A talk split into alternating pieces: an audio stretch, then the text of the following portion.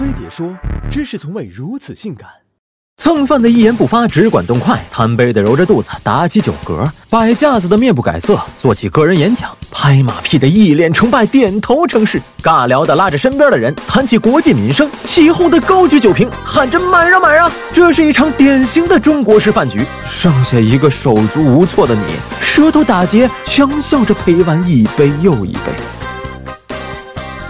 世上本没有饭局，在饭桌上设局的人多了，也就成了饭局。比起一般的聚餐，饭局有着明确的目的性。无论是做东的主，还是复习的课，都是带着任务而来。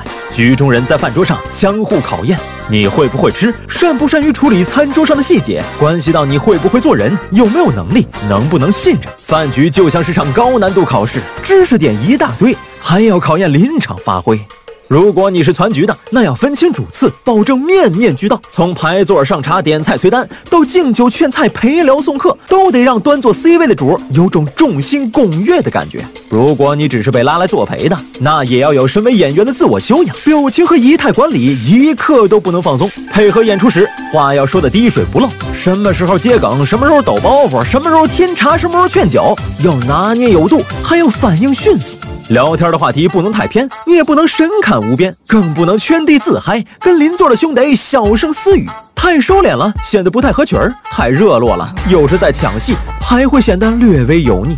至于吃好喝好这话，听听就算了。就算你能唠嗑吃饭两不误，有些规则还要你遵守：不能比主人主宾先动筷，不能随意拨动大转盘。想吃的永远在对面，空盘子始终在眼前。总之，饭局不是让你来吃饭的，你最好吃饱了再来，或者预约好宵夜。而饭局中最让人讨厌的，莫过于喝酒。除非你声称正在吃头孢，或是要封山育林造小人儿，否则就算把车钥匙摔得震天响，有了代驾，你一样躲不掉。硬核拒酒逃过一劫，不过要你何用，也会成为领导对你的最终印象。没办法明着拒绝，那就只能暗做手脚。善斗酒的靠游击战术，灌不醉的肯定防身有术。团战时察言观色，浑水摸鱼；单挑时稳住心神，装醉卖傻。等饭局推进到后半程，你也可以白酒换白开，啤酒换茶水，或是偷着把酒吐到毛巾上。不过要是被现场抓包，那就不一定是罚个 double 就能解决的了。比能拼酒更重要的是要学会敬酒，按照尊卑次序，先敬主宾，这是规矩。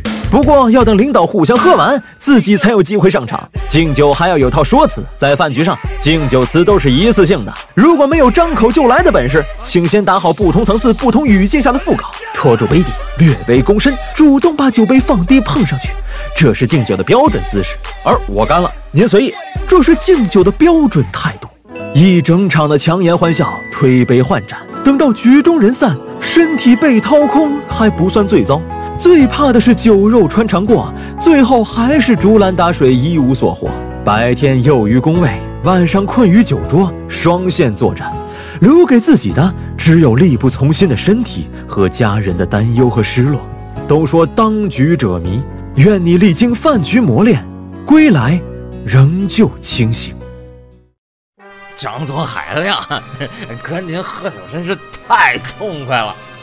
小王，你这个年轻人可真是前途无量啊！这次的合作能成，可真是多亏了您呐。